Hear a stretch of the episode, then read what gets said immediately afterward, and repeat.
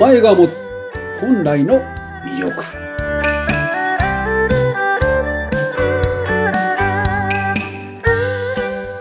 はい、今週もスタートしました。あなたのお名前に込められた秘密、神秘性とは一体いかに？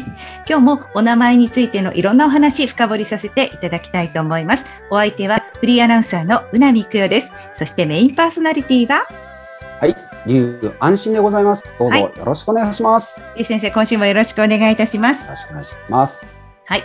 先週はなんか数理性の B ということで、なんかもともと持っている数字とは違うことをお伝えしたんだけど、相手の方がいい風に捉えて、そして人生が良くなっていったってお話を、興味深いお話を聞かせていただきました。さて、今週はどういったお話でしょうか？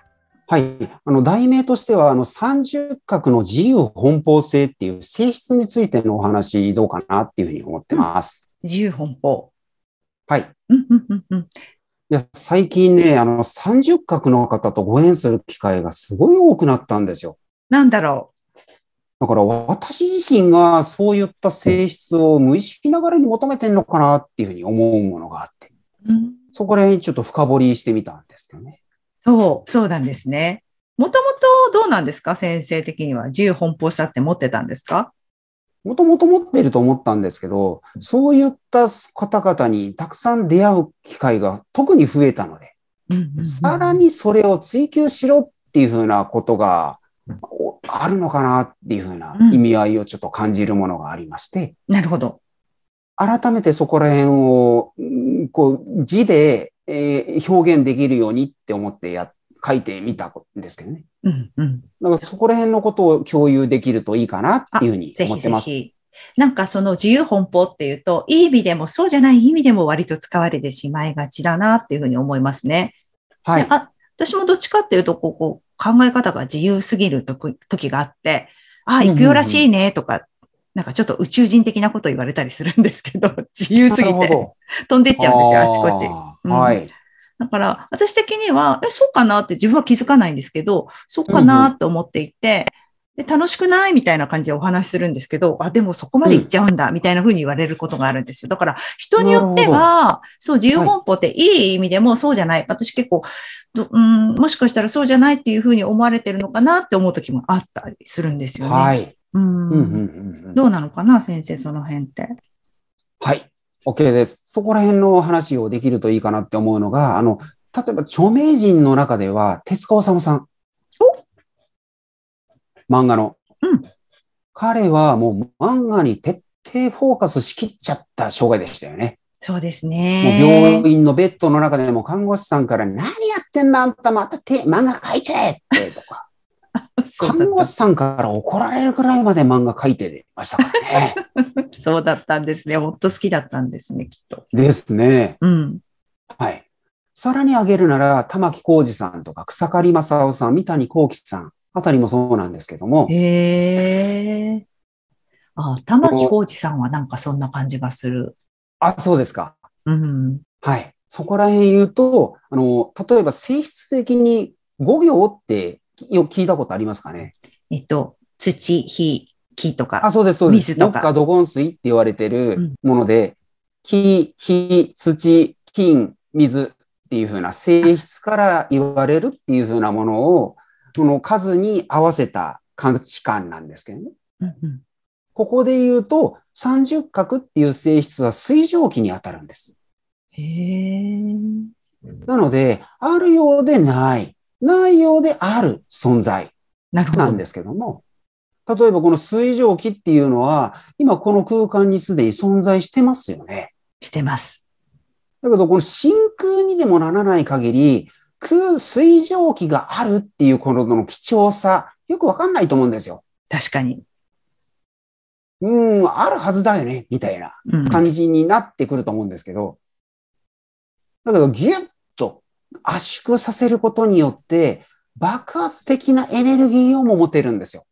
なるほど。そうか。水蒸気。あ、水蒸気爆発。そうですね。うんはいうんうん。なので、そういったことをいかにコントロールできるかっていうことがポイントなんですね。ああ、なるほど。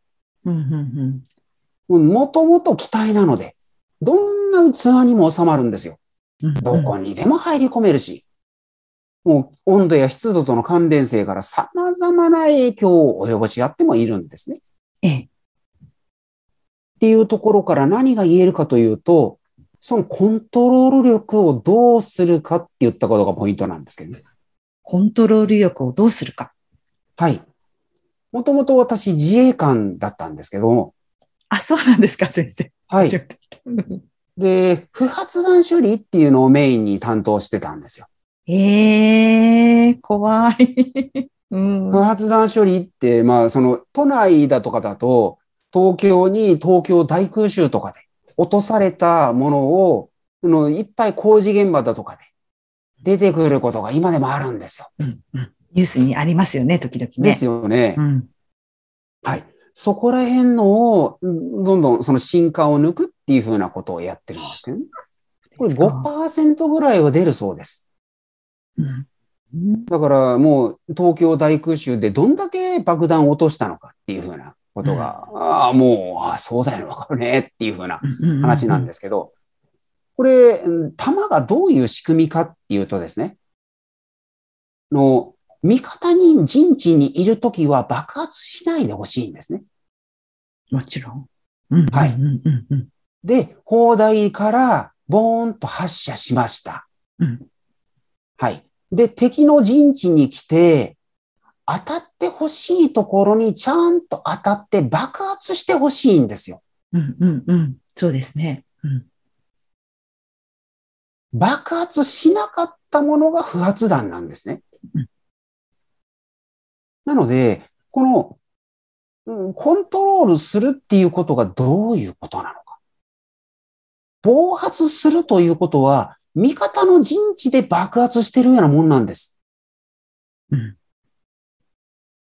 ここぞっていう時に爆発しないということは、おめえ、ここでやれよいや、なんでそこでおめえ、そんなこと、ああ、もったいな。そうだよね。なるほど。いません？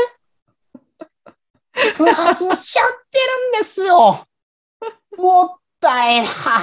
なんで、ここでおじけづくかな。はいはいはいっていう。うんあ言います、言います。わかります。うん。はい。それとかなんか、暴発、暴発っていうの。そこでみたいなのありますよね、はい先生。ありますよね。うん 私自身これよくありましたから、そうなんいっだぱ。いやらかしましたよ、本当にも見えないけれど、う。え、落ち着き切っちゃってますけど、今先生。そういう時があったんだ。はい。だからこその今なんです。そうか。そういう時があるから今こうなれたんですね、先生。はい。本当もう恥ずかしいお話の、もう満載ですよ。本当ですか。はい。っていうふうなことがあるにはあるんですけど、はい。だから、その、ちゃんとコントロールできるようにならないと、うんもったいないじゃないですか。確かに。そういったことがちゃんとできた先にあるものっていうものがですね、自由にできるっていうことがどういうことなのか。うんそういう責任が伴った状態なんです。うん。自由と責任ってこれココインの裏表みたいなもんじゃないですか。はい。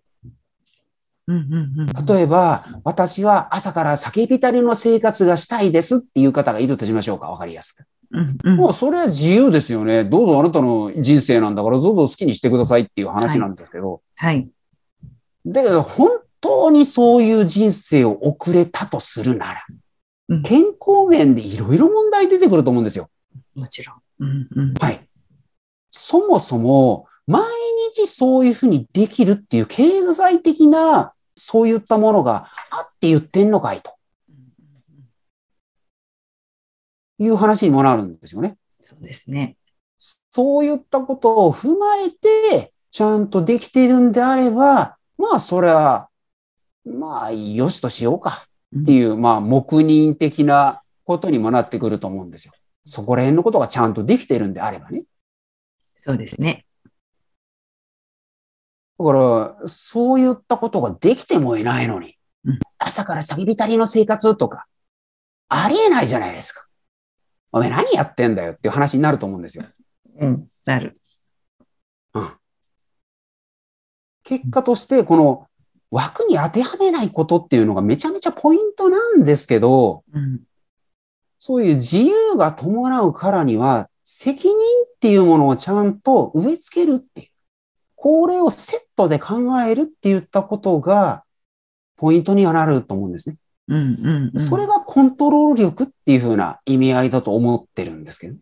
うんうん、そうですね。何でも好き勝手やってて、自分はいいかもしれないけど、将来的にそれを続けていくといつか倒れちゃうよねとか、はい。そういう先行きのこうリスクみたいなのもしっかり考えた上でやるってことですね。はい。うん、今現時点はすごく良くっても、はい。それを続けていくとどうなるっていうところの視点をやっぱり持って本当ですね。いかないとまずいですよね。はい。うんで、まあ、大抵の場合、そんな朝から先びたりの生活をしたいとか言ってる方少ないでしょうから、大体のこれを聞いてる皆さんは真っ当な人生を送りたいって思ってる方じゃないかなっていうふうに私的には期待してるんですけども、はい。はい。で、そういう方のために、一言。禁句はねばならない。これはまさに禁句ですね。うわーうわーってなんか今痺られました。うんですか。うんこのキーワードを使った瞬間、もう自情自爆に陥るんですよ。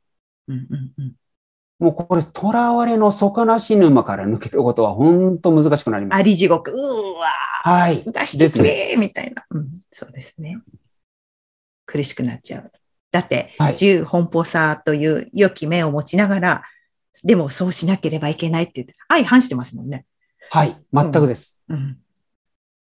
全くの自由でいいわけじゃないけども、この、その、ネバネバになってしまうと、はい。自分で自分の首を絞めるからっていうことですね。いやー、怖い。なので、この対策、ねばならないの対策はですね、まず、許可を出すこと。うんないいんじゃない？口癖にしてもいいぐらいかなって思うんですけど、何々してもいい。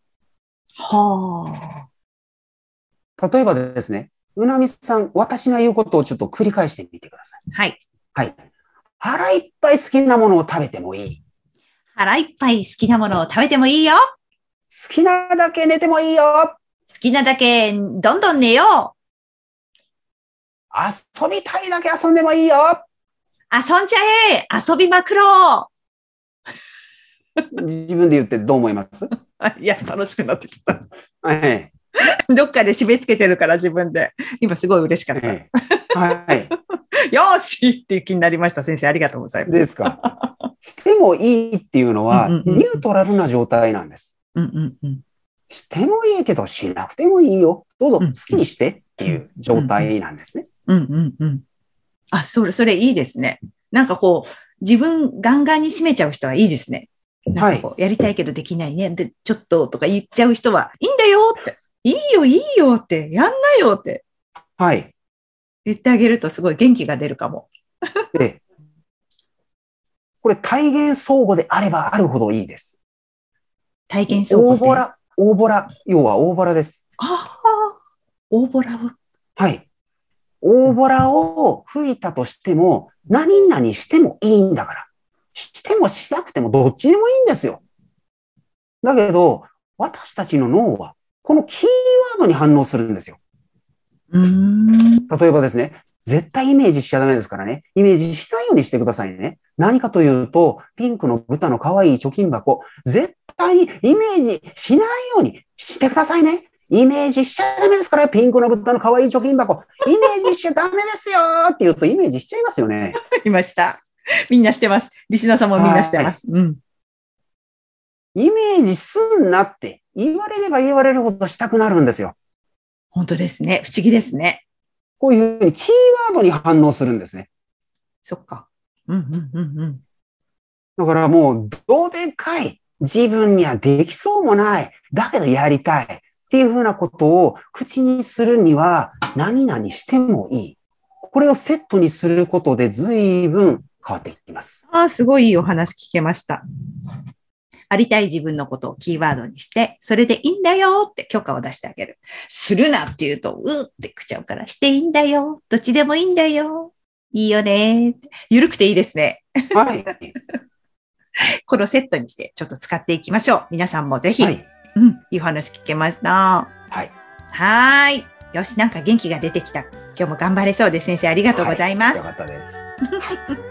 はい。ぜひ、あの、リスナーの皆さんもですね、LINE 公式の方、先生の LINE 公式、ほぼ毎日ね、更新されていますので、えークリックして登録してみてください。そこからね、連絡が取れるようになっております。よろしくお願いいたします。それでは、はい今日もりゅう先生、ありがとうございました。ありがとうございます。